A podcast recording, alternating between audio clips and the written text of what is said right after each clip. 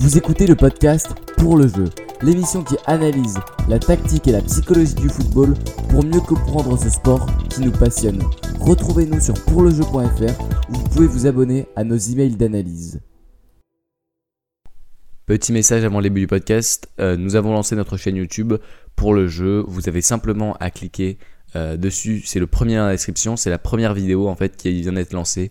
Kylian Mbappé est-il surcoté? On a interviewé l'auteur officiel de la biographie de Kylian Mbappé. Je suis entré vraiment en profondeur dans tous les aspects qui font que ce joueur est bon et tous les aspects dans lesquels il pourrait progresser. Donc vraiment allez lâcher votre petit commentaire, votre petit like, je répondrai personnellement à tous les commentaires et euh, merci. Je vous laisse avec le podcast. Ok, alors bah je dis, je dis top et puis Valentin t'as qu'à me dire top et puis on commence. Bonjour à tous, bienvenue dans ce nouvel épisode de, Pour le jeu, pour le jeu confiné. Aujourd'hui c'est un épisode assez spécial puisqu'on accueille Evan, supporter de Lyon. Salut Evan. Salut. Salut à tous. Et je suis comme d'habitude avec Val. Salut. Donc on va aborder euh, l'avenir de l'OL, euh, le futur, euh, le projet de restructuration qui a eu cet été notamment avec l'arrivée de Juninho en tant que directeur sportif, Olas qui lui laisserait plus de responsabilités. On va aussi parler de la potentielle passation de pouvoir d'Olas euh, qui a dit qu'il voudrait passer le pouvoir potentiellement euh, avant ses 75 ans? On rappelle qu'aujourd'hui il a 71 ans. On, parlera aussi de, Garcia, de son remplacement potentiel aussi, des finances du club et puis euh, d'un peu tout. Donc déjà, salut Evan, est-ce que tu peux te présenter ton âge et puis ce que tu fais? Alors, je m'appelle Evan, j'ai du coup, j'ai 19 ans. Je suis en deuxième année en licence en information communication, donc j'aimerais me diriger vers des études de journalisme. Et à côté, j'écris, j'essaye d'écrire pas mal, donc je tiens une page, euh, une page sur Instagram qui s'appelle euh, OL Actualité. Et j'ai aussi, euh, j'écris aussi sur une page, une page Facebook qui s'appelle Info de l'OL. C'est un groupe de supporters où il y a une bonne communauté, où il y a pas mal de monde. Ok, d'accord. Tu vas souvent au stade? Ouais, je vais. en fait, il faut savoir que j'habite, j'habite pour la petite anecdote, j'habite à 5 minutes du stade. Et du coup, je m'y rends, j'y suis presque. cette saison, je suis presque allé à tous les matchs. Ah super. Ok. Euh, donc on, commence directement à rentrer dans le sujet avec euh, le projet de restructuration qu'il y a eu cet été à Lyon, avec euh, l'arrivée de Juninho en directeur sportif. il y a eu aussi quand même un, bon recrutement lyonnais. Hein. Il y, a eu des, investissements qui ont été mis, notamment je pense à Andersen et Thiago Mendes, deux joueurs qui n'ont pas forcément réussi directement. Ouais. je sais pas ce que tu en penses. Alors moi ce que je pense c'est que sur l'idée c'était bon parce que euh, Andersen, il était vraiment euh, en Serie A, il était, c'était l'un des meilleurs défenseurs de Serie A. Le prendre, il était jeune, mettre plus de 20 millions sur lui, ce qui est le plus gros transfert, euh, le plus gros achat de l'OL en termes de transfert. Je pense que c'était une bonne idée parce qu'on avait besoin d'acheter un défenseur central. Mais le problème, c'est sur sa capacité à s'adapter. Il a eu directement du mal à s'adapter. On a vu qu'il était, était pas forcément très à l'aise sur le terrain, qu'il avait du mal à trouver sa place il a, il a eu pas mal sa chance, mais je trouve que euh, les attentes étaient plus fortes que ce qu'il a fait. Et malheureusement, c'est un, un, peu, je trouve que c'est un peu pareil pour, euh, pour Thiago Mendes, qui à Lille avait fait une saison euh, brillante l'an dernier. Ils ont fini deuxième et c'était un, un, des artisans principaux de cette deuxième place. Mais une fois arrivé à Lyon, bah pareil, il, a eu, il était en dessous de ses capacités de l'an dernier. Les attentes, elles s'étaient élevées et le niveau, il n'était pas, c'était pas forcément le niveau attendu. Euh, moi, j'en veux plus à. Enfin, je suis. Je, enfin, je préfère les performances. Je préfère la situation de d'Andersen qui est plus compliquée pour moi, euh, vu qu'il euh, il a, il a quand même sur les épaules le poids de joueur le plus cher de l'histoire du, du, club. il est arrivé, il, il, parle pas bien la langue. il arrive d'une toute autre, toute, toute autre division, donc d'Italie, à la Samp. Et, et, il arrive en France, alors que j'en veux plus à Thiago Mendes parce qu'il avait plus euh, de contact avec Lyon. Il, il, est déjà allé au stade avec, euh, bah, avec Lille. Euh, il, connaissait, il connaissait la Ligue 1. Il a, il a moins d'excuses pour. et il est moins jeune. Sur ça, sur ça, je suis totalement d'accord avec toi. Je pense que oui, Thiago Mendes, il, il, jouait à Lille, il connaissait la Ligue 1. Il avait déjà joué à, plusieurs reprises contre Lyon.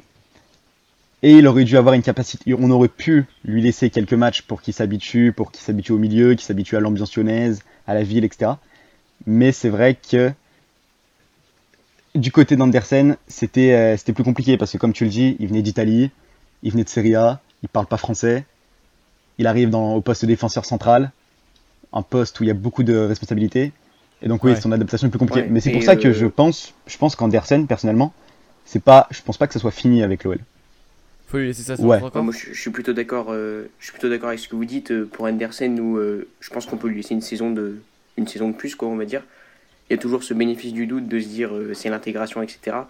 Mais euh, là où Thiago Mendes, ça fait un peu plus tâche, c'est qu'il y a Renan qui a recruté derrière. Ouais.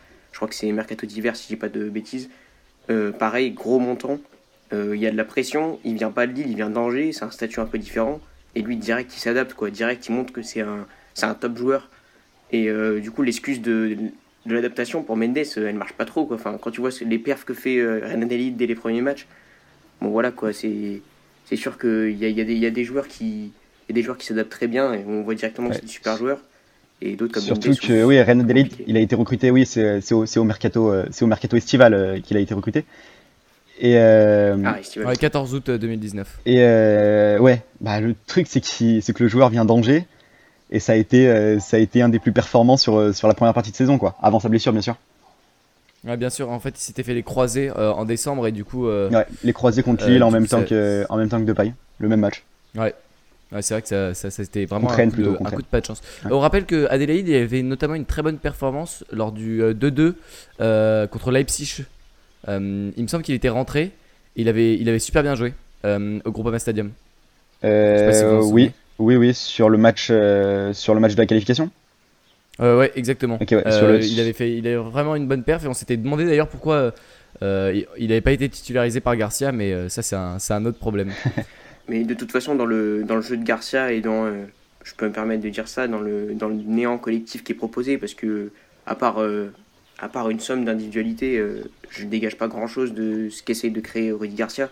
Donc quand tu as un joueur comme Ren- Renan Delite qui, est, euh, qui est, est au moins à l'initiative et essaye de créer quelque chose, euh, tout de suite ça, ça fait du bien à l'équipe. quoi. Et on sent clairement la différence quand tu as un joueur comme lui euh, dans une équipe où le collectif est... où la- où l'identité est si peu euh, reconnaissable. Ouais, il a du ballon, hein. il a du ballon à, à René Adélaïde. hein. Ça, ça se voit, il a une, une, une aisance technique qui est, qui est, pas, qui est pas commune. hein. Il, a, il a vraiment euh, un, bon, un, Ouais. bon, un bon jeu. Techniquement, il est très bon. Puis c'est vrai que quand il a commencé à, à jouer avec l'OL, c'était un moment où, euh, oui, clairement, c'était collectivement, c'était c'était le néant. Il y avait, il y avait rien qui était proposé. C'était, on jouait pas bien, quoi. Et quand il est arrivé, au moins, il a tenté. Ouais. Il tentait des choses. Il essayait d'éliminer en un contre un, de créer des ouvertures, de se rendre disponible. Et ça, c'était vraiment une bonne chose. Mm. D'ailleurs, euh, sur, le, sur le match à Leipzig, c'est là qu'il y avait une altercation avec euh, euh, Marcelo. T'es de ce côté-là euh, quand tu vas au stade? Je suis, j'étais, j'avais, j'étais en, j'étais non, je suis, je suis en, je suis en tribune, donc j'étais, euh, j'avais, je voyais, j'ai vu l'action, j'ai vu ce qui s'est passé, mais Ouais. euh, j'étais pas, non, j'étais pas dans le, dans le virage nord. D'accord, ok. Euh, T'as t'as des choses à dire là-dessus? Est-ce que t'es Euh, plutôt d'accord pas d'accord Bah, D'accord? Avec Depay euh, oui, je suis plus, je suis plus du côté de Depay.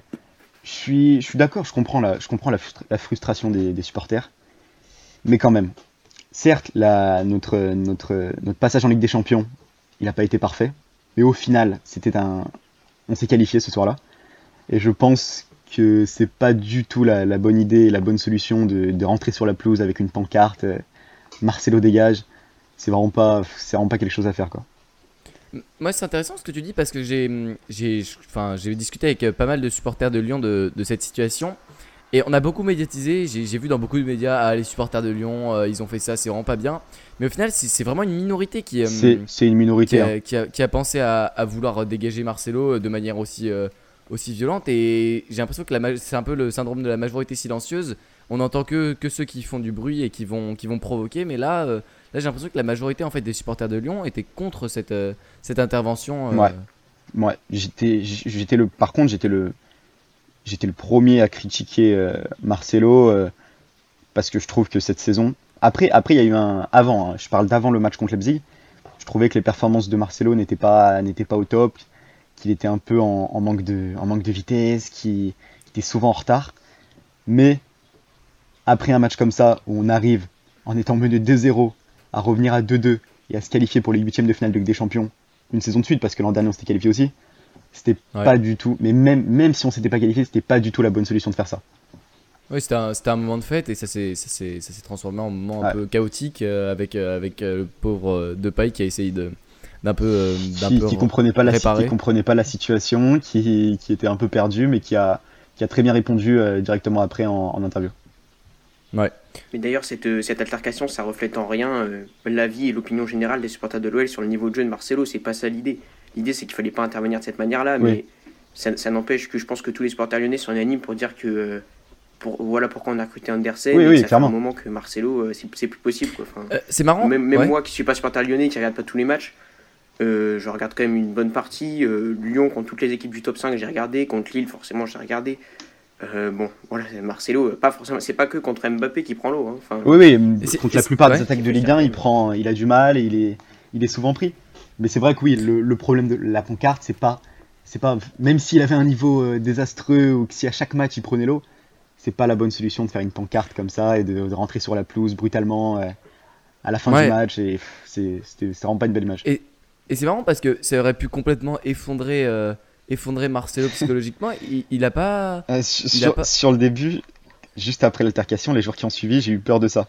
Parce que justement, il y a eu, euh, je crois que c'était sa, sa femme qui a, qui, a, qui a parlé ou qui a dit, qui a dit, enfin, qui s'est un peu opposé, qui a un peu critiqué les supporters et qui, qui est revenu sur Lopez aussi, qui a critiqué Lopez en tant que capitaine. Mais au final, il y a eu un, il y a eu un, un renou, enfin, une renaissance un peu de Marcelo qui, euh, Ouais. qui au contraire est revenu à un, à un niveau pas hyper bon, mais à un niveau correct et il assurait la, il assurait la défense. Et à côté de ça, il y a eu un match, je sais plus c'était, je sais plus c'était quel match, où il y a eu une, euh, une réconciliation avec les supporters. Euh, ouais, j'ai vu ça. euh, C'était à domicile, je sais plus. Euh, Où il y a eu, Ouais, on, je- a- on a, on a gagné le match et à la fin du match, il est venu voir les supporters et les supporters lui ont montré qu'ils étaient là et que que c'est pas parce qu'il y en a un, un, groupe qui a qui a agi comme ça que tout le public lyonnais était contre Marcelo, loin de là. Exactement, c'est donc, euh, c'était donc euh, plutôt, plutôt bien qu'il se soit relancé comme ça. Euh, la, la question suivante qu'on avait à, à évoquer, c'est eh, déjà, enfin pour, pour l'instant, moi je pense que je pardonne au- à, à Silvino d'avoir, à, à Juninho d'avoir choisi Silvino, pardon, parce que avec, en prenant Silvino comme entraîneur, euh, t'as pas de, t'as pas de limite, tu sais pas ce que tu vas avoir. Tu, tu peux avoir un excellent coach, un gars qui se révèle, mais en, en prenant, en le remplaçant par Garcia, Garcia, tu l'as déjà vu avec l'OM, tu sais ce qu'il va donner. Et je trouve que mettre Garcia, c'est vraiment imposer un palier à Lyon. Euh, je sais pas ce que tu en penses, mais j'ai l'impression que vraiment c'est un, un espèce de manque d'ambition de, de mettre ce. Alors, déjà pour, euh, pour revenir sur Silvino, personnellement, je pense que ouais, c'était c'était une bonne idée. C'était osé, c'était une bonne idée de la part de Juninho, j'y ai cru. Les deux premiers matchs, je me suis, je pense comme pas mal de supporters, assez emballé. Parce que ça Ouais. jouait bien, c'était agressif, il y avait, il y avait de l'intensité, il y avait du jeu. T'avais des individualités qui faisaient la différence. On avait vraiment une belle équipe. Bon, après, ça a commencé, il a commencé à avoir plus de difficultés. Mais on peut pas en vouloir à Silvino, c'était sa, sa première expérience en tant qu'entraîneur principal. En tant qu'entraîneur, ouais, principal. Il avait déjà été adjoint, euh, notamment euh, au Brésil, mais euh, il n'avait pas vraiment d'expérience. Après, ouais, le remplacer avec, avec Rudy Garcia, bah, c'est- ça a été un peu une incompréhension de, tout le monde. On connaît Garcia, on connaît à l'OM, il commence souvent bien, et ça s'écroule un peu au fur et à mesure des saisons. Mais bon, je suis pas du même avis que, tous les supporters qui tombent à chaque match, euh, parce que au stade, quand tu es au stade, tu vois qu'à chaque match, euh, Garcia, il est, hué, il est critiqué, etc. Moi, je suis pas de cet avis. Je trouve que pour, euh, un entraîneur qui a pris l'OL en cours de saison, bah, ses, résultats, ils ils sont pas tellement mauvais. Euh, c'est plutôt au niveau de la décision que moi que j'ai un gêne de prendre, de prendre euh, Garcia. C'est plutôt au niveau de la direction. Ça, ça dit en gros, on n'a on pas les moyens de tenter, euh, tenter plus haut et on a déjà essayé un projet, ça marche pas. Donc on va, on va retourner dans le confort. On sait que Garcia, c'est pas, c'est pas un très mauvais coach. Euh, c'est Ouais. un, coach qui peut avoir des, des bons résultats, des résultats corrects. Il a fait des bonnes performances avec Marseille, mais c'est quand même s'imposer une limitation euh, parce qu'on on sait en gros euh, que Garcia emmènera pas le club très haut. Euh, par exemple, est-ce que Garcia c'est un homme qui va aller te, te porter par exemple, euh, te porter une équipe, te transcender une équipe euh, dans, avec un beau discours dans un vestiaire pour bon évidemment là avec le, le- la suspension du championnat il y aura pas de finale de la enfin la coupe de la ligue je Ouais, sais ouais. pas quand est-ce que ça se jouera Bon, ça va être reporté. est-ce que c'est c'est un gars qui va aller transcender ton vestiaire vraiment les les psychologiquement les les, les transcender pour pour vraiment donner le meilleur Ouais, de non, lui? mais ça, ça, on le sait que c'est pas un, que c'est pas un top coach et que c'était pas l'effet attendu. Moi, euh, la question que j'avais plutôt, c'est quand il est quand il est arrivé, que ce soit avec euh, la réaction des supporters lyonnais qui étaient forcément contre Oui. euh, bah, le fait qu'on mette Garcia en tant que coach, moi, ma, sur- ma question, c'est surtout est-ce que c'est pas plutôt de l'intérim quoi? C'est la crise à Lyon, il faut trouver vite un coach qui va t'assurer des performances correctes sur le court moyen terme. Moi, dans ma tête, je me suis dit, Garcia, il va arriver à en intérim et prochain mercato, on prend un nouveau coach. Ce qui est, C'était ça ce dans ma qui tête. est, sauf ce que, qui est possible. Vu, vu les déclarations d'Olas, Ah. j'ai pas l'impression que ce soit Ouais, c'est vrai que les, ça, les- parce que il a l'air plutôt de le conforter. Alors, je sais pas si c'est pour la com ou euh, C'est possible. ou c'est vraiment sincère, mais franchement, un, pro- un projet au long terme avec Garcia, j'ai mis de gros doutes, hein, vu l'ambition Les- de l'OL et de, de Aulas, euh, bon. les déclarations récentes de là, c'est vrai que ça a plutôt été euh, en la faveur de Rudy Garcia. Je me rappelle qu'il a dit dans une interview euh, que qu'il avait jamais vu un que c'était dur de suivre euh, Rudy Garcia techniquement euh, sur le plan sportif parce qu'il était il allait très vite, il connaissait beaucoup de choses au foot et tout. Moi personnellement, je pense que bah là, comme pas mal de supporters, on espérait tous avoir euh, avoir Blanc, Laurent Blanc qui vient Ouais. qui aurait pu venir à l'OL avec Gasset en, en entraîneur adjoint, ça aurait été le top, je pense. Au final, c'est Garcia. Est-ce qu'il va rester juste cette fin de saison? Est-ce qu'il va faire une saison prochaine? Oui, je pense. Je pense qu'il va, il va continuer la saison prochaine. Après, à voir. À voir, ça, ça dépendra des résultats, je pense, des résultats sportifs. Moi j'ai deux, deux questions pour toi en tant que vraiment en tant que supporter. C'est un, est-ce que ça te gêne d'avoir un, un coach qui a passé tant d'années à, à l'OM, euh, qui est un gros rival quand même euh, du bah, de, de l'OL, euh, d'avoir Garcia? Mhm. Est-ce que ça te gêne? Ça me, ça me gêne pas forcément parce que Rudy Garcia, il a aussi entraîné, il a aussi entraîné Lille. Je pense que c'est un, c'est un entraîneur de Ligue 1. Je la- je l'attache pas forcément qu'à Marseille, euh, Rudy Garcia. D'accord. Pour moi. Mais je sais que ça en dérange, ça en dérange euh, ça en- ça en- des supporters, des amis à moi qui, qui sont, qui sont aussi qui viennent au stade avec moi, qui supportent l'OL tous les week-ends. Je sais que par contre ça les dérange, mais moi je suis, je suis assez ouvert sur ça. Je pense que c'est pas, pas parce qu'il a entraîné Marseille qu'il peut pas entraîner l'OL. Ok, d'accord. Et, euh, et ensuite, la question suivante, c'était est-ce que euh, avoir, euh, avoir Gasset en, en adjoint, du coup, qui a quand même passé presque deux saisons entières à, à saint ça t'aurait gêné? Non, ça m'aurait- pas gêné parce que Gasset, j'ai j'ai tou- j'ai toujours apprécié. J'avais plus de mal avec, euh, avec, Ga- avec Galtier quand il était à Saint-Etienne. Mais euh, Gasset, j'ai toujours apprécié. J'ai toujours apprécié cet entraîneur. Puis là, il a aussi entraîné, il était aussi adjoint en équipe de France à l'époque où Blanc, où Blanc l'était. Je pense que ça, ça aurait été bien. Enfin, moi, j'espérais ça personnellement. J'espérais Blanc qui, vient, qui vienne avec, euh, avec Gasset en, en adjoint. Je, trouve que, je pense que ça aurait été top. Ça aurait été bien, je pense que ça, ça aurait fait un bon truc. Il y a eu d'autres options, hein. ça a parlé beaucoup de, de Marcelino, notamment euh, de Valence. Je sais pas si ça peut être bien aussi euh, par rapport à Blanc. Blanc, ça fait un moment qu'il n'a pas touché à un banc quand même. Alors que Marcelino, bah, il reste sur de bonnes performances euh, récentes avec Valence. Donc je sais pas, j'ai vu que c'était une solution euh, qui était Ouais, viable. c'est vrai que c'était une solution qui avait été, voir. qui, qui a, qui a été aussi évoquée. Mais à voir, à voir les décisions qui vont être prises, qui vont être prises à l'OL. Mais je pense que quand même pour l'instant c'est parti pour que pour que Garcia, bah déjà on va voir quand la saison reprend, parce que là on est en, suspens, mais qu'il finisse la saison et qu'il qu'il entame, euh, il entamera forcément, je pense, euh, la saison prochaine. Euh, ok, d'accord. En tout cas, Marcelinho, c'est déjà c'est déjà un plus gros, un plus gros CV au, au niveau de, des ambitions. C'est quand même un, gros coach espagnol. Ça, ça, fait Rijon, Santander, Séville, Saragosse, Villarreal. Euh, il a quand même fait, euh, il a quand même fait pas mal de clubs. Euh, il est vieux, hein, je crois qu'il a, il a, il a plus de 50 ans. C'est pas très vieux pour un coach, mais il a déjà vraiment de l'expérience. Je pense que, je pense que ça pourrait vraiment être un bon entraîneur pour Lyon. Euh, le seul problème, pour moi, c'est la continuité de la, de la, de la filière brésilienne qui a été, de, qui a été mise en place cet été. À partir du moment où tu mets un, un, un entraîneur espagnol, c'est plus, c'est plus compliqué. Un, un entraîneur qui est passé en Espagne, je pense que c'est plus compliqué d'aller chercher des joueurs au Brésil euh, que quand tu avais, quand avais Silvino, évidemment. Mais ça, ça reste. euh, je pense que ça, enfin, ça reste indépendant de, de l'entraîneur. Tu peux très bien mettre un espagnol sur le banc, mais la direction sportive et euh, le recrutement, c'est Juninho qui va envoyer ses cellules au Brésil. Mais Et je pense qu'au niveau du recrutement des joueurs, euh, il y aura toujours des Brésiliens, espagnols ou pas, euh, le, le coach, tu vois. Ouais, je sais pas, après, c'est au niveau cas, de toujours l'intégration une des joueurs. particulière, euh. L'intégration des Ah oui, joueurs brésiliens, tu vois. Après. Garcia sur le banc, euh, c'est pas forcément plus simple. Ouais, voilà. Et puis je pense que surtout l'in- l'intégration des, des joueurs brésiliens, elle se fait par le fait que qu'il y a tellement de qu'il y a tellement de Brésiliens dans, dans le club qui sont euh, que ça soit des joueurs ou des membres du staff, rien que Juninho qui a quand même un poste très important à l'OL. Je pense Même le même capitaine, le hein. le capitaine qui parle Ouais, portugais. oui, c'est vrai. euh, Oui, c'est vrai que le capitaine euh, parle portugais aussi. Du coup, euh, je pense pas que euh, je pense pas qu'avoir un entraîneur espagnol, ça serait un frein. Ok, d'accord. Euh, et euh, la question ensuite c'était euh, est-ce que t'aimerais bien un coach qui donne plus de, de pouvoir aux jeunes? Bon, évidemment, les supporters disent souvent ouais, il faut laisser plus de temps de jeu aux jeunes. Euh, on a vu sans, sans doute euh, pas mal Garcia le, laisser du temps. Euh, on a vu Cherki jouer, Cacré Mm. un peu. T'en as pensé quoi? J'ai trouvé que c'était bien. Je trouve que dans la, dans la gestion des jeunes, je le trouve, je le trouve bon. Parce que Cherki, il a surtout joué en, en équipe de France, en, pardon, en Coupe de France. Je me rappelle de son match euh, contre, euh, contre Bourg-en-Bresse, où il est rentré en cours de match. Ensuite, il a joué euh, là où il a vraiment brillé, où tout le monde l'a un peu vu, c'est contre Nantes, où il inscrit deux buts et il fait deux passes décisives. Et je pense qu'il gère plutôt bien les jeunes parce que après, après son match contre Nantes, il y en a beaucoup qui voulaient voir, euh, qui voulaient voir Cherki titulaire à 16 ans, jouer tous les matchs de Ligue 1, etc. Mais le fait de juste le mettre dans le groupe pro, de s'entraîner avec les pros, de rentrer quelquefois en fin de match, jouer des bouts de match, je trouve que c'est bien, je trouve que c'est bien géré. Et pareil pour Cacré, hein. Cacré qui, euh, qui dès qu'il joue, il a des, il a des belles performances euh, à l'OL.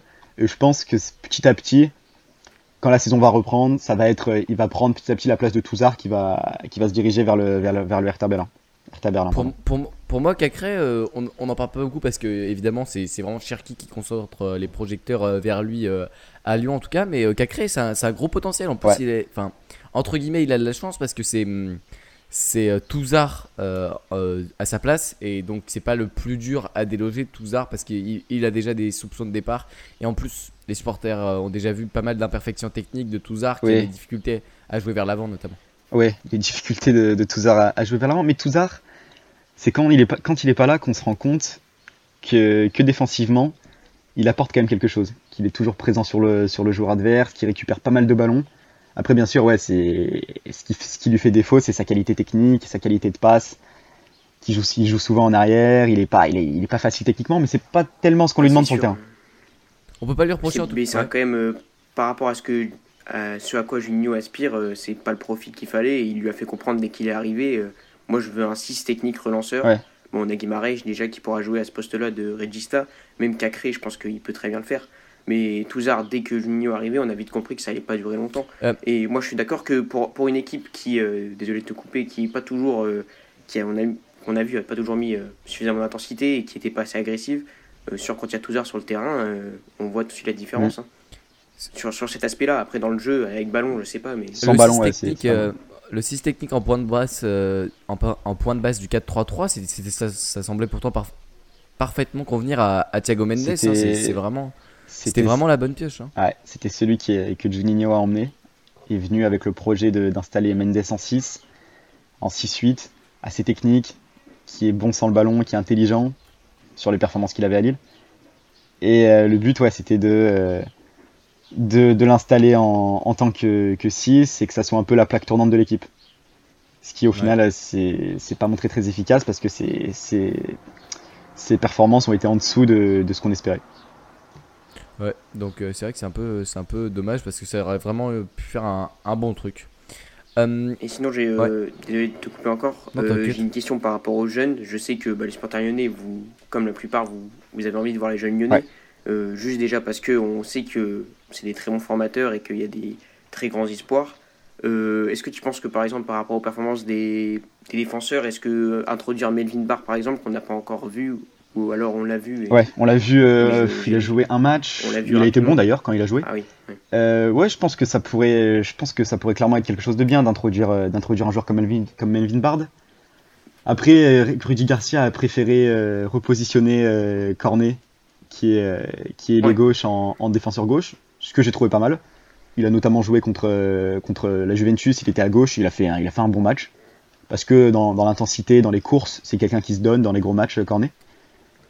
Donc euh, j'ai trouvé ça pas trop mal, mais oui, je pense clairement que, que Melvin Bard, dans le futur et pour le projet de l'OL, ça pourrait être bien de, de lui donner sa chance au moins. Ouais, d'essayer de les Ouais. intégrer quoi. Bah, après, Mais il y en a d'autres, hein, ou, ou Ouais. mais enfin, il ouais. Marcelet, il aurait, il aurait eu sa chance s'il s'était pas fait sa blessure, parce que là il est blessé, euh, Marcelet. Mais euh, il l'aura, je pense, dans les, dans les, années, dans les années qui arrivent. Mais je trouve que, que, la, que la situation des jeunes est, est, assez, bien, est assez bien gérée euh, à l'OL. Que. Cacré s'installe petit à petit, même si là sur les derniers matchs on le voyait plus trop. Je pense qu'à terme, avec le départ de Touzard, ça va être un, quelqu'un qui va s'imposer au milieu de, de l'OL et je pense qu'il a vraiment envie de réussir à Lyon. Euh, Cherki, il est encore jeune, hein, il a 16 ans, mais je pense que pareil, ça peut, euh, ça peut devenir un, un joueur essentiel à l'OL. À voir comment il évolue, bien sûr.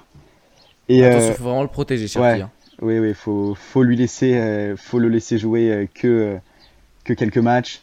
Mais c'est sur ça que, que j'insiste, hein. vraiment le, le fait de l'avoir fait jouer qu'en Coupe de France, des bouts de match, ce match contre Nantes où il a brillé, et ensuite l'avoir pas surexposé, l'avoir mis à tous les matchs, je pense vraiment que ça a été, je pense vraiment que ça a été bien, bien géré ça de la part de, de la part de Garcia. Ouais, je suis, je suis 100% d'accord avec toi là. Parce qu'il y, y a eu un peu un emballement. Il y a eu un emballement, ouais, il y a eu un emballement médiatique faut surtout, hein, les titres dans, les, dans les différents médias, euh, où ça commence. Exactement, où- ils veulent, ils veulent en faire euh, un max de, Ah. un max de vendre un max d'éditions pour, euh, pour Cherki, mais faut, faut, Ouais, ouais. faut quand même, faut quand même vraiment préserver ce, ce jeune qui a, on a, on a vu des fois des, il, réussit un match contre Nantes. Après, évidemment, il peut pas faire à chaque, chaque, chaque fois une performance aussi exceptionnelle. Oui, oui, parce Et que même, déjà eu même des, si des on reste. acerbes, alors que faut être, faut être bienveillant avec un joueur comme ça. Ouais, parce que même si l'OL sort beaucoup de joueurs euh, chaque année de son centre de formation, il y a quand même eu des, il y a quand même eu des cas où on s'est assez vite emballé. Je pense à des joueurs comme euh, par, par exemple Yacine Benzia. On s'est vite emballé sur, euh, sur le joueur et au final, bah, ça a pas, il a pas, il, il a pas brillé quoi avec l'OL. Donc je pense que ouais, il faut Ouais, mais il y en a plusieurs, euh, il y en a plusieurs dans ce cas-là, même Geza, Geza, je pense, ou Balouli, ouais, je pense à Balouli aussi qui, est, qui a pas eu la carrière qu'on espérait. Mais là, euh, là pour ce joueur-là, je, pareil, je suis pas très près du, du club lyonnais, comme toi tu pourrais être en tant que supporter, mais euh, il y a beaucoup d'échos qui disent que c'est vraiment du niveau de Fekir et que Cherki c'est vraiment un diamant. C'est-à-dire que si on en fait autant, c'est vraiment parce que il est dans, dans le potentiel pour être un top top player. Ouais, bah, c'est pas euh, Clairement, du dé- niveau des Gezal euh, et tout ça. hein. déjà, euh, bah, déjà dans, dans les équipes des, quand il était chez les jeunes de l'OL, il, il était à chaque fois surclassé quoi. Et ensuite Ouais. en, en Youth League, dès qu'il joue, dès qu'il joue en Youth League, c'était c'était un but, deux buts par match, et on voit vite, on a vite vu, on a vite vu pardon qu'il était qu'il était au-dessus des autres. Ouais, bah c'est c'est vrai qu'il y avait une. Enfin, j'ai regardé pas mal de vidéos, de, notamment de compilation de ses, ses buts ou de ses dribbles, et c'est vrai qu'il y a une certaine, une certaine technique qui est vraiment, euh, vraiment impressionnante, euh, avec, euh, avec notamment de, un- un toucher de balle qui est vraiment bon, quoi. Il a, du, il a aussi un, un bon ballon. Et attention aussi à pas vouloir physiquement trop le développer tout de suite. Attention à pas, pas essayer d'a- d'aller le faire venir à la salle trop souvent parce que ça peut, ça peut, un, ça peut affecter sa croissance et deux, ça peut affecter sa technique en modifiant l'équilibre de son corps et ça, ce serait vraiment pas une bonne nouvelle Ouais, parce c'est que sûr. encore pour un pro de 25 ans euh, qui se dit bon allez cet été je vais faire vraiment du renforcement, je vais, je vais muscler je sais pas euh, euh, les cuisses, les- le haut du corps pour changer mon équilibre et m'orienter plus vers un jeu comme ça. Autant un joueur de 16 ans, je sais pas s'il a le potentiel de réfléchir comme ça et, et il doit pas juste se concentrer sur s'entraîner avec les pros bien et, et travailler son jeu. Ouais, je suis d'accord. Parce que par exemple un joueur comme Cacré qui a 20 ans, c'est plus facile de l'insérer dans l'équipe que Cherki, euh, âgé de 16 ans, euh, qui est encore qui est encore jeune et qui a encore une marge de progression énorme. Mais il faut pas griller les étapes, quoi. Faut lui laisser le temps de, de bien s'entraîner, de bien progresser, de, de gratter du temps de jeu dès qu'il peut, et de voir ce que ça donnera dans, dans 2, 3 ans, voir où il en est, quoi. Ouais, exactement.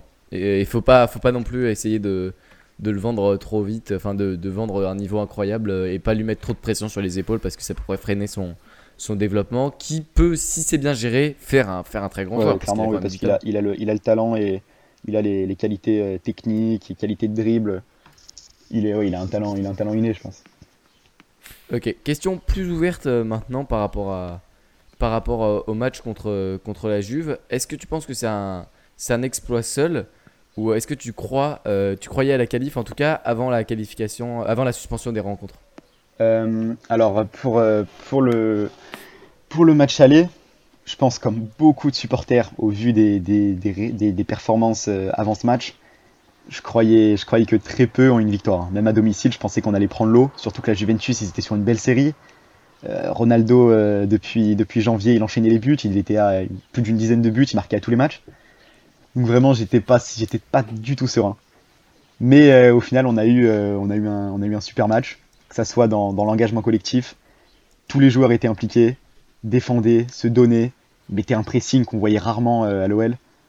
Ça m'a rappelé bah, l'OL des, des saisons précédentes, qui euh, dans les petits matchs était, euh, était pas au rendez-vous, mais qui dans les Ouais, gros et- matchs, et- comme contre Et Paris, Bad City. voilà, et aller battre City, aller battre Paris.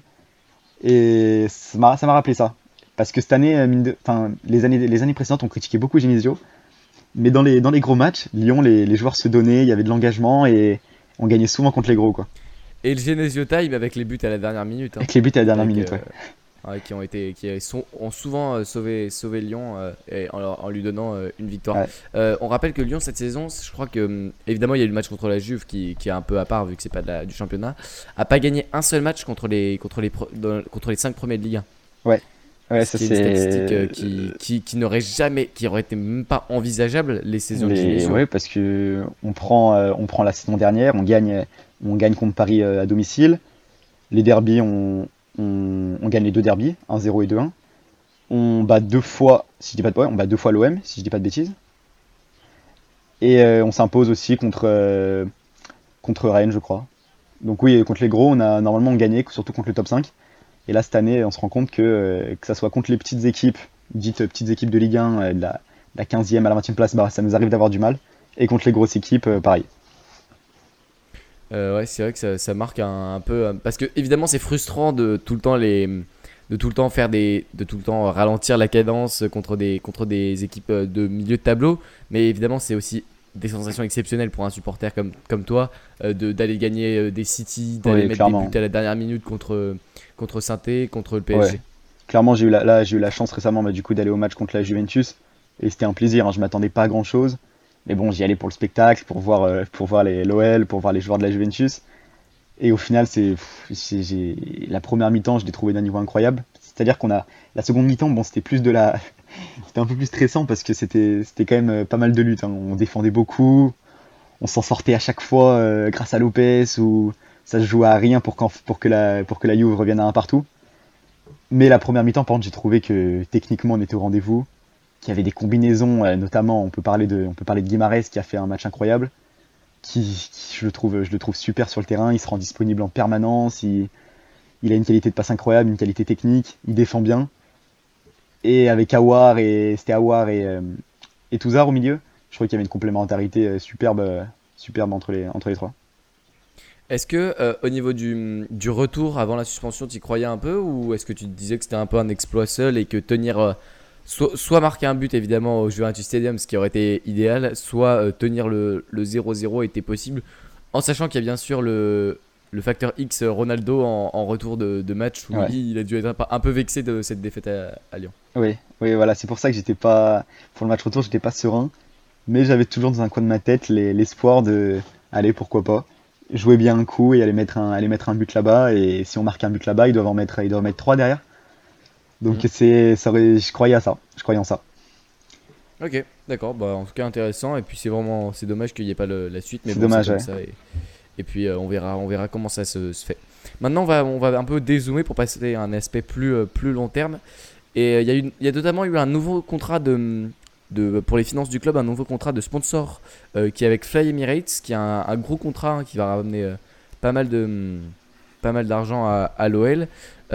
Et est-ce que tu penses que que euh, la, gestion des finances de l'OL en ce moment est, bonne Est-ce que tu penses qu'Olas a bien géré les finances? Est-ce que c'est bien? Est-ce que c'est pas bien? Euh, la- L'achat du stade, tu peux, parler de tout ce que tu veux autour de ça. Ok, donc euh, moi je pense que, je pense clairement que les, finances de l'OL sont très bonnes. De toute façon, les, résultats ils sont communiqués et tout est dans le vert. Ensuite, l'investissement pour le, stade, c'est une très bonne idée. Et puis ça commence à se, faire ressentir. il commence à être rentable petit à petit. Euh, pour ce qui est bah, du coup bah, des, ouais, des, des finances, hein, les finances du club bah, sont, sont très bonnes. Euh, le... Il y a un projet, euh, je pense que vous en avez entendu parler, mais il y a un projet d'arena euh, qui va être construit juste à côté du stade, qui va accueillir, qui va accueillir les matchs notamment d'Euroleague, de l'Asvel, le club de, de basket de Lyon. Ouais. Et c'est un, un projet qui s'inscrit dans, dans le partenariat entre, entre l'OL et, et l'Asvel, donc l'OL, le groupe OL qui a investi dans, dans le capital de, de l'Asvel, et euh, Tony Parker et Jean-Michel Aulas qui se rapprochent de, de plus en plus. Ouais, il y a eu. Bah, si, on, si on veut en parler direct, on peut en, on peut en parler. hein. Euh, donc, on, on rappelle que Parker et, euh, et Olas sont deux hommes qui s'apprécient, Ouais. euh, qui, qui, ont- qui passent du temps ensemble, de par euh, la présidence de euh, Parker au club de Lasvel. Donc, pour, pour, que, pour ceux qui savent pas, Lasvel, en gros, c'est le, le club de basket Villeurbanne-Lyon. Donc, Villeurbanne, c'est une ville tout près de Lyon. Et, euh, et donc, c'est un, bon club de basket où donc euh, Parker est président. Et évidemment, euh, le sport lyonnais fonctionne en, en complémentarité et les deux hommes se connaissent. Et il y aurait eu, enfin, il y a eu une, une l'équipe qui aurait envisagé la possibilité de l'arrivée de Parker à la place de d'Olas dans 3, 4, 5 saisons. Est-ce que pour toi c'est un, choix sérieux de prendre quelqu'un qui va pas du foot? Alors déjà pour, pour replacer un peu, ça fait, ça fait, ça fait, ça fait une quinzaine, une quinzaine d'années, je crois, qu'ils se connaissent les deux hommes. Euh, en, 2009, euh, il y a Tony Parker qui a pris des parts, euh, qui a pris des parts du club de Lasvel. Et en 2014, il a repris la, majorité du club, c'est-à-dire qu'il était, vraiment le président à 100%. Quoi.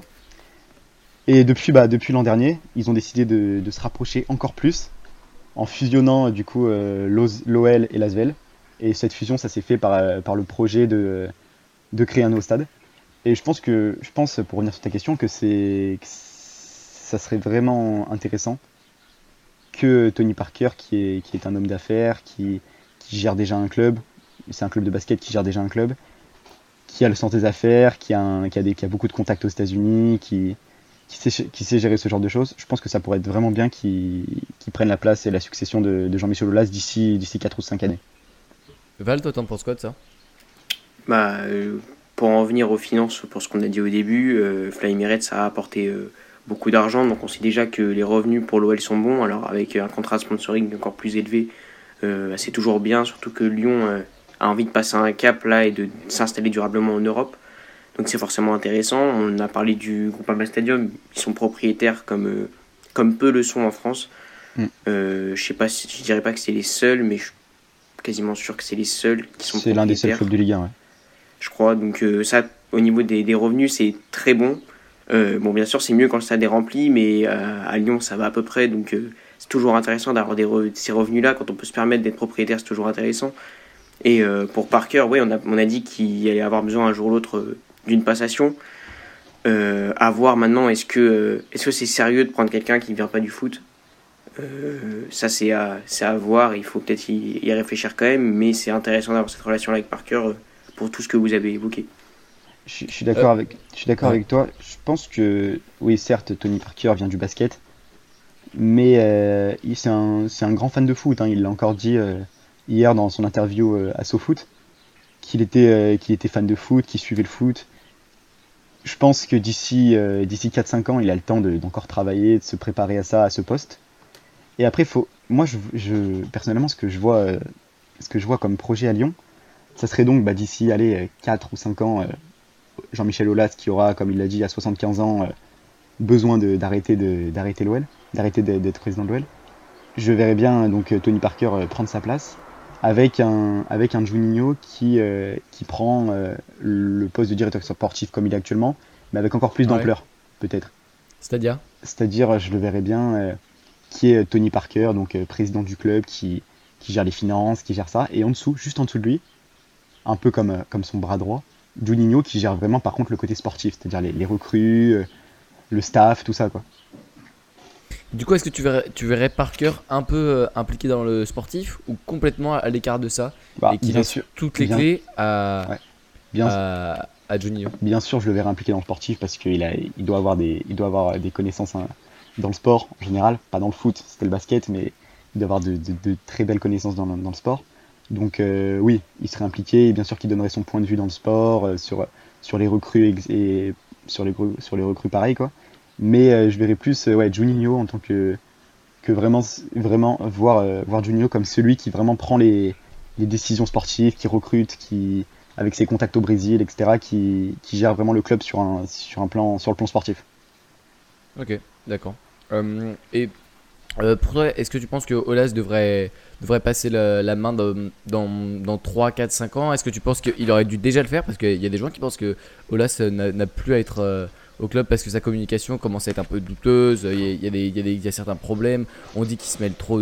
On, a dit avant l'arrivée de Silvino qu'il se mêlait trop du sportif, euh, que des fois il allait voir les, arbitres à, la mi-temps. Ça, ça, ça c'est arrivé. Euh, est-ce que tu penses que. pour toi, quel est le bon moment pour passer le pouvoir? Si c'était pas. si ça n'a pas déjà été fait alors euh, déjà, je pense que Colas, c'est vrai qu'il aime beaucoup, euh, il aime beaucoup s'impliquer, euh, s'impliquer à fond, c'est-à-dire pas forcément que le président, mais aussi être impliqué bah, sur les réseaux sociaux, avec une stratégie communicationnelle, être, être au contact des joueurs, être vu, être, être présent dans les interviews, etc. Il adore faire ça. Mais c'est comme ça, quoi. Il est comme ça, il a toujours fait ça. Puis il faut pas oublier que les années précédentes, il a souvent, il a souvent fait ça quand, quand était, quand les joueurs de l'OL étaient pointés du doigt. Il est souvent intervenu en interview pour les défendre, pour euh, souvent prendre les critiques lui à la place des joueurs. C'est vrai qu'il ass- il assume souvent la responsabilité de, de, de certaines euh, mauvaises performances de ses joueurs. Et du coup, quel serait le bon moment pour passer le pouvoir? Bah, je pense, je- je- d'ici, euh, d'ici 4 ou 5 ans, quand il aura, euh, quand il sera âgé du coup bah, de, de 60, d'environ 60, euh, 75 ans, je pense que ce serait le, Ouais. ça serait le bon moment pour, pour passer à quelqu'un d'autre. Ok. En tout cas, c'est sûr que ça va être une transition extrêmement importante parce que, hum, bah, on peut dire, avant Olas, l'OL n'était pas du tout ce qu'il était aujourd'hui. Euh, C'était un club de bien moins grande envergure et c'est vraiment lui qui a drivé les choses, qui a, qui a permis euh, les belles années de l'OL euh, dans les années 2000 euh, jusque 2009, 2010. Euh, c'est vraiment lui qui a, qui a permis cette période et c'est vrai que un Noël sans, sans Olas, c'est- compliqué à imaginer pour, des, pour un club qui a connu ce président comme, comme gros, gros président qui, qui a vraiment fait évoluer l'OL, qui à l'époque où il l'a pris était en deuxième division. Euh, Euh, ouais, était, euh, était en deuxième division ou était menacé de descendre, je sais plus. Euh, je, je suis pas sûr de, de la menace de descente. Je sais qu'il est arrivé en, en, 1900, en 1987, c'était quand il a repris l'OL. Mais ce qu'on peut dire déjà, c'est que sur un, sur un point économique, c'était, il y avait beaucoup de dettes, c'était pas vraiment la folie à l'OL. Et il a réussi, en, il a là-dessus, hein. réussi en, en 13 ans à redresser le club jusqu'aux années 2000. Et ensuite, une fois qu'il avait redressé le club d'un point de vue économique, créer une vraie équipe euh, sportive et gagner, bah, comme on le sait, les, les 7 titres de champion de France de suite. Donc c'est pour ça que Colas, pour tout ce qu'il a fait pour l'OL, je pense que la passation, elle se fera quand vraiment lui se sentira plus près d'être, euh, se sentira un peu trop, on peut dire un peu trop âgé pour euh, continuer à être président. Et là, la passation se fera avec, et c'est lui c'est clairement lui qui choisira, je pense, la, personne. Et là, on parle de, de Tony Parker, et pour moi, c'est une belle idée. Euh, on peut ne pas aimer Olas pour son personnage, pour euh, ce qu'il euh, ce qu'il dit des fois sur Twitter, sa stratégie de communication. Moi, des fois, je, je trouve que ses, ses tweets, c'est- du n'importe quoi. Mais on peut pas nier l'impact qu'il a eu, l'impact positif qu'il a eu, un sur Lyon et deux sur le football français. Ouais, clairement. Clairement, il est. moi, je suis le premier hein, en tant que, en tant que je suis supporter de l'OL, mais je suis le premier à, à trouver que des fois ces, ces tweets sont un peu, sont un peu abusifs. Ouais. Qui tweetent un peu à tout va sur les réseaux sociaux. Mais euh, c'est vrai qu'on peut pas, on peut, on, peut pas nier les, un, les résultats sportifs qu'il a euh, avec l'OL, et puis même tout son impact sur le football français, c'est-à-dire qu'il est, il est présent, euh, il est présent un peu, il est présent dans la ligue, il a plusieurs rôles dans la ligue, il est, il fait partie de ceux qui prennent les décisions, il est, il- a, il a vraiment beaucoup d'impact et il est, c'est, c'est un des présidents les plus, les plus importants, enfin c'est l'un des présidents les plus importants de la Ligue 1 quoi. Donc c'est vrai que c'était. Je sais pas, toi, Valentin, t'aimes bien plutôt euh, Olas euh, ou pas? Euh, pareil, je- comme, comme vous, je pense qu'il est critiquable euh, pour sa communication un peu plus récemment, euh, mais euh, je pense sans contestation que c'est le plus grand président français euh, de ces, de ces dernières années, même de la décennie, sans hésitation, Euh, pour tout ce qu'il a fait, tout ce qu'il a accompli avec Lyon. Euh, c'est sûr qu'il y a un moment ou un autre où il va falloir tourner la page malgré les belles années, mais euh, c'est incontestablement euh, le personnage fort euh, et historique du club. Il, restera marqué à jamais. Et euh, là, j'ai juste une question euh, qui est un peu en lien avec ça, euh, même pas trop trop, mais par rapport à Garcia, je parlais du, futur proche et du projet, comme on a dit, passation de pouvoir, etc. Dans les prochaines années, est-ce que tu vois vraiment Lyon progresser et suivre, suivre le, la, la lignée qu'ils ont prévue quoi, d'un club qui s'installe durablement en Europe avec Garcia sur le banc? Enfin, je, je sais que t'as pas l'air trop trop opposé au fait qu'il soit entraîneur, mais Euh, est-ce que tu penses vraiment que bah, en ce soit fait, bon euh, quand, enfin, quand, on, quand, on, quand on parlait de, de Garcia à l'OL, j'étais vraiment pas pour. Mais bon, une fois qu'il est, une fois qu'il y est, on peut pas. Il a signé un contrat avec l'OL, on peut pas être, on peut pas, je peux pas être toute la, toute la saison contre lui. Donc j'essaye de m'y faire. Je me dis que euh, qu'on va, faut- qu'il faut quand même lui laisser sa chance. Je sais un entraîneur qui a déjà prouvé des choses en Ligue 1. Mais clairement, je, suis, je te rejoins complètement sur le fait que, qu'au vu des ambitions de l'OL et du projet lyonnais emmené par Juninho, je pense pas que s'appuyer sur Garcia, ça soit la bonne solution. Je pense pas que ça soit l'homme de la situation. Quoi. ouais, quand même. Mais le problème, c'est que une fois, ouais, je pense que je pense que t'as raison parce que parce que de toute façon, euh, si l'OL décide de se séparer de Garcia, à partir du moment où il a un contrat qui lie avec le club jusqu'en 2021, ça va coûter cher. Ouais. Faut, faut payer de l'indemnité, hein, donc euh, faut y penser à ça aussi. On peut pas prendre un entraîneur, hop, ça va pas, on le dégage. Non. Il y, a, y, a, eu un contrat qui a été signé. ça, va, ça peut coûter cher au cas de rupture de, conventionnel de celui-ci, puisque puisqu'il il y, a des, y, a des, y a des indemnités à payer. Surtout qu'il y a déjà eu un contrat du coup résilié avec Silvino. Mm. Et où il y a déjà eu de l'argent de l'argent à verser donc oui, on peut pas on peut pas se permettre de l'OL peut pas se permettre de recruter un entraîneur et de le limoger au bout de 6 mois et d'en reprendre un autre non Mm. C'est vrai que c'est vrai que on sait que les gestions du, du club sont très propres et donc euh, faut les faut les laisser comme ça parce que pour pour reparler d'Olas, il a quand même nettoyé euh, le club euh, au niveau financier, il le prend plein de dettes, il va sans doute le passer propre ouais, et clairement il va le passer dans les, dans avec un conditions. stade avec un stade quoi. Et ça c'est vraiment une, une décision au-delà du sportif qui est une bonne décision de businessman parce que oui certes ça réduit la puissance de frappe sur le mercato de l'OL au, au moyen moyen terme mais au long terme c'est une source de revenus euh, excellente. et j'aimerais bien évoquer, moi, en tant que, en tant que supporter lyonnais, euh, j'ai. donc voilà, donc tout ce qu'on a dit, d'un point de vue économique, l'OL, Jean-Michel Aulas, il a, il a très bien géré le club. Encore aujourd'hui, c'est très bien géré. Les résultats qui, qui communiquent sont, sont, tout le temps dans le vert. L'OL rapporte, l'investissement du stade commence à se faire ressentir. Il y a une arena qui est prévue pour, pour, pour dans quelques années, qui, qui a un projet qui va encore apporter de, de l'argent à l'OE qui va encore euh, enfin qui va encore être important. Mais moi ce que je trouve c'est euh, plutôt le point de vue économique du côté sportif. C'est-à-dire euh, sur l'achat de joueurs sur la revente de joueurs. Moi en tant que supporter j'ai quand même l'impression et je ressens que dès qu'on a un joueur qui réalise une bonne saison à l'image d'Endombele de Ferland Mendy dès qu'il y a une offre ça c'est pas depuis l'an dernier hein, c'est depuis déjà ça a toujours été ça à l'OL un peu. Enfin à, part dans les années 2000 où il y avait les titres en France, dès qu'on a des joueurs qui, qui, réalisent des performances, qui, sont qui brillent en Europe, et bah, dès qu'il y, y, a une offre d'un grand club, le, les joueurs partent. Quoi. Ouais, mais je...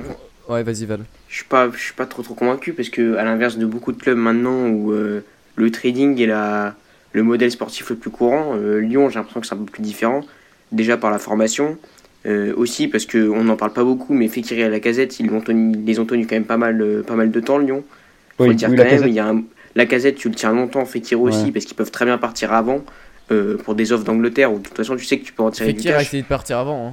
Fekir a essayé de partir, ouais. avant. a essayé de partir avant à Liverpool avant, mais ça c'est ça c'est ça c'est ça a pas ça a pas fonctionné au final. Il y a eu des problèmes dans, dans, le dossier, puis une visite médicale. Hein. C'était assez brouillon en plus.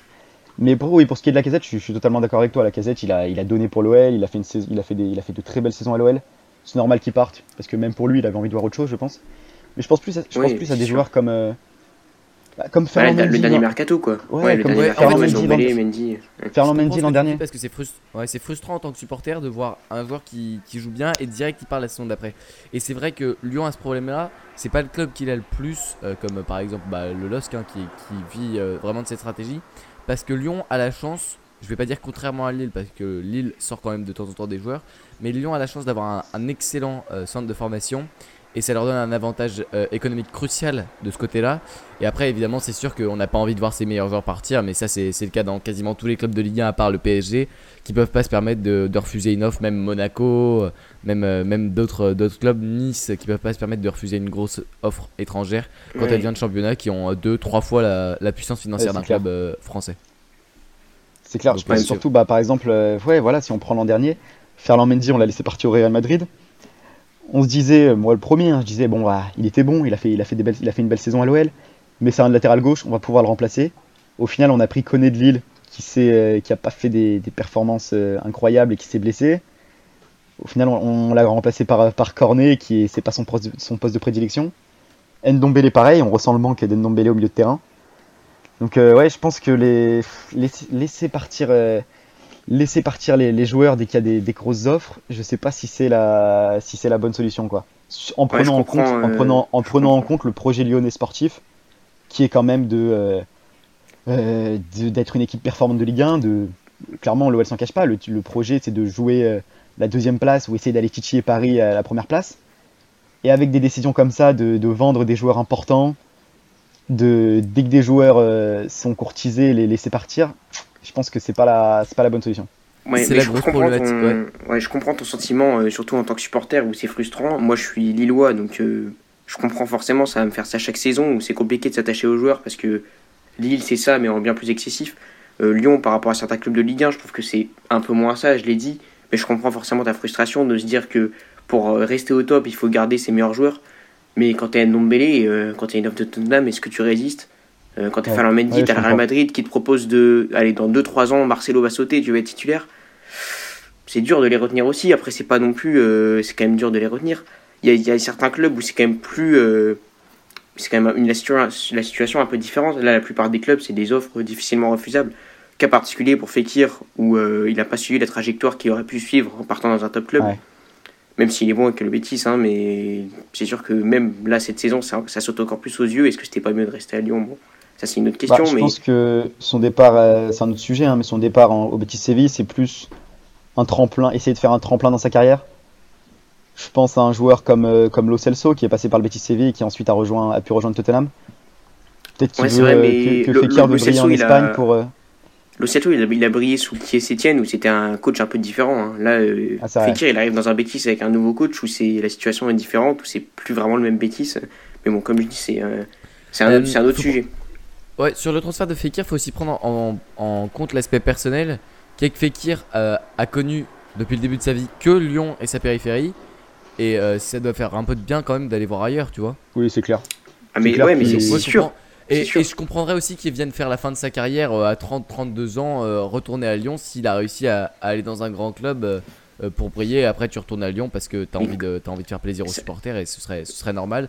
Et c'est aussi le- la problématique de tous les clubs français euh, qui n'ont pas les, moyens financiers. Et là, on, rentre dans un problème beaucoup plus global et beaucoup plus gros qui est celui de la, du manque de puissance financière de notre championnat qui est un peu une, spirale infernale puisque euh, manque de puissance financière, mauvais, mauvais résultats européens avec des... des il n'y a, a pas eu que des mauvaises choses en Europe, mais à partir du moment où on sort Paris, euh, Lyon évidemment a déjà fait deux huitièmes de finale consécutifs, mais après ça c'est compliqué. Marseille ça fait longtemps. euh, Il y a eu, Monaco, euh, il y a il y eu eu une Auxerre à mais- l'époque bien sûr, mais, euh, mais c'est compliqué et donc ça, ça fait une spirale infernale. Pas d'argent, pas de résultats, pas de résultats, pas, pas d'investissement, pas d'argent et perte de joueurs. Ouais, et c'est clair. et c'est compliqué d'en sortir. euh, à part quand évidemment, comme on l'a vu avec le PSG, il y a, il y a une, une énorme, un énorme investissement que peu de clubs peuvent se permettre. Après, je pense aucun pas que ce club à soit la- peut se permettre. C'est pas vraiment le sujet, mais je pense pas que ce soit vraiment euh, une finalité en soi de euh, la Ligue 1 et un championnat euh, avec moins d'argent, donc je peux pas l'améliorer. Déjà, commencer, Ah ouais, ouais, par, commencer par bien travailler, amener un bon coach et faire comme Monaco par exemple, la saison où ils sont champions. Euh, au final, il y a un gouffre financier, ça les empêche pas d'être champions. Moi, je pense que pour redresser le niveau de la Ligue 1, il faudra commencer par bien travailler, euh, arrêter d'être euh, là que pour l'argent avec des dirigeants malhonnêtes. Et après, on verra euh, est-ce qu'on arrive à retenir nos joueurs. Mais c'est sûr que pour l'instant, le niveau du championnat est tellement faible que au final, c'est pas Lyon qui, qui gère le moins bien son club. Au contraire, c'est un des, Ouais. des meilleurs clubs en termes de gestion, mais il paye les pots cassés du niveau du championnat où euh, on va demander à Ndombele est-ce qu'il a envie de jouer contre Amiens ou contre Ouais. Manchester United, City, Liverpool, euh, tu vois. Pour revenir sur ça, je vous rejoins complètement. hein. C'est juste, je vous rejoins complètement sur le fait que euh, quand tu as une offre à plus de 60 millions pour, pour Ndombele, ou que tu as Mendy qui est, qui, qui est courtisé par le Real Madrid et qui lui promet que le, le- le Real Madrid lui promet une- un poste de latéral gauche euh, à terme dans, dans une ou deux saisons, c'est c'est complètement normal que les joueurs partent et c'est complètement normal qu'Olas euh, qu'Olas décide de les qu'Olas les vend, que, que le club décide de les laisser partir. Mais c'est juste d'un d'un point de vue d'un point de vue de supporter, c'est assez frustrant quoi. En, en parlant de supporters, on peut en, on peut en parler deux secondes des, des supporters de Lyon. Euh, Est-ce que toi, en tant que supporter, tu as déjà été dans les virages ou qu'est-ce que tu penses de, des, des ultras lyonnais? Est-ce que tu aimes plutôt bien ce qu'ils font? Il y, a- y a eu quand même pas mal d'engagement hein, à Lyon, ça, ça bouge souvent. Euh, je me rappelle d'une euh, un jour, il y avait eu un, ça m'avait vraiment marqué parce que c'était c'était un engagement politique fort. Je crois que c'était en 2018 ou 2019. Euh, Il y avait eu un match à 13h30 pour euh, le marché chinois pour Oui. promouvoir la Ligue 1 au marché chinois. Et euh, le COP, euh, donc le virage nord lyonnais, si je dis pas de bêtises, donc euh, les Bad Guns 87, avaient sorti une banderole, enfin un tifo Free Tibet. Euh, Est-ce que tu aimes bien l'engagement? Est-ce que tu penses que c'est bien? Est-ce que le mouvement ultra lyonnais te séduit? Euh, bon, je, je valide pas, euh, je valide pas tout ce qu'ils font, mais moi j'ai déjà, j'ai déjà été, j'ai déjà été un peu partout dans le stade, donc euh, toutes les tribunes, tous les virages, les deux virages, les, deux tribunes, j'étais un peu disposé partout dans, le stade et je trouve qu'il y, a une- belle ambiance, que J'aime bien euh, les, les bad gones, euh, le virage sud. Il y a, y a un vrai engagement. On voit que c'est des, vrais supporters qui sont là à tous les matchs, qui font les déplacements. Et euh, leur message, en général, je les, je les valide. Le seul truc qui me dérange un peu des fois avec, euh, avec ce, ce public-là, c'est que ça, ça va vite, ça va vite siffler. Enfin, l'OL est un, public assez, assez exigeant avec son, son club. En tout cas, euh, selon, selon moi. Je sais pas ce que penses. Hum, Après, tous les, tous, les, tous les publics sont assez, sont assez exigeants et en veulent plus. On prend, Ouais, bien on sûr. prend l'exemple de Marseille, c'est encore, euh, je trouve que c'est encore un level, Ouais. c'est un niveau au-dessus en termes c'est un de. autre niveau. Marseille, en même temps, euh, je pense que je sais pas si c'est comparable. Lyon, sur, sur ce point-là, je trouve que, bah, que même quand il y a. Moi qui me rends au stade à presque tous les matchs, même quand les résultats euh, sont, irréguliers, euh, il y a pas, même quand on se fait, on, va le dire, hein, on s'ennuie un peu au stade parce que dans le jeu c'est pas, pas très beau, il se passe pas grand-chose. Et ben je trouve que quand même le, stade est assez, assez rempli et que les supporters sont quand même là et prêts à, et prêts à mettre l'ambiance. Bien sûr, il y a des matchs où il y a, moins d'ambiance. Quand c'est des matchs où on fait 0-0 contre, la 15e, et- contre le 15e de Ligue 1, oui, il y a moins d'ambiance. Mais je trouve que l'OL est quand même euh, exigeant, certes, Parce qu'on est qu'il un faut- club qui a brillé en Europe et qui a, qui Bah a un voilà. palmarès. Voilà, faut relativiser quand même, hein, parce que Lyon ces dernières années, on, les supporters ont été habitués et nourris euh, au succès en Ligue 1. Mm. Euh, et puis c'est aussi le, le signe des grands clubs. hein. Quand tu vois les très grands clubs, euh, tous les socios, les supporters sont exigeants.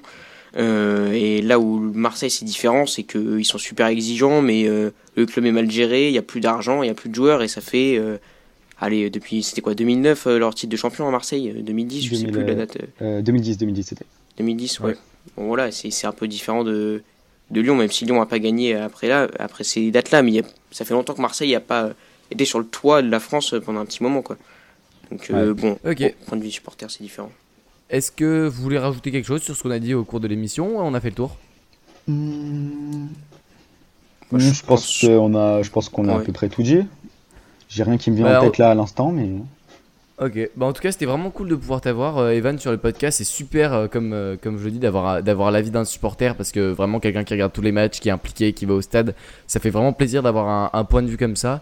Euh, et bah écoute, on te souhaite de prendre bien soin de toi pendant cette période compliquée et de, de bons résultats pour l'OL pour que, pour que tu sois content. Merci beaucoup de, eh de nous avoir bah, rejoints. merci à vous. C'était une première expérience, donc je pense que j'ai été un, j'étais peut-être un peu, je sais pas si j'ai été bien clair dans, dans tout ce que je disais, mais en tout cas ça m'a fait super plaisir.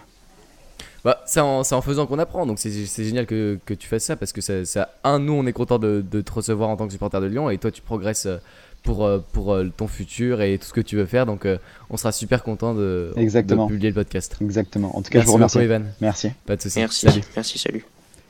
Merci à tous d'avoir écouté cet épisode de Pour le jeu jusqu'à la fin. Petit rappel de fin de podcast. N'oubliez pas qu'on a lancé notre vidéo Kylian Mbappé est-il surcoté C'est le premier lien dans la description du podcast. Ça nous ferait vraiment plaisir que vous alliez la voir, que vous alliez lâcher un commentaire et un petit like. Merci et à très bientôt.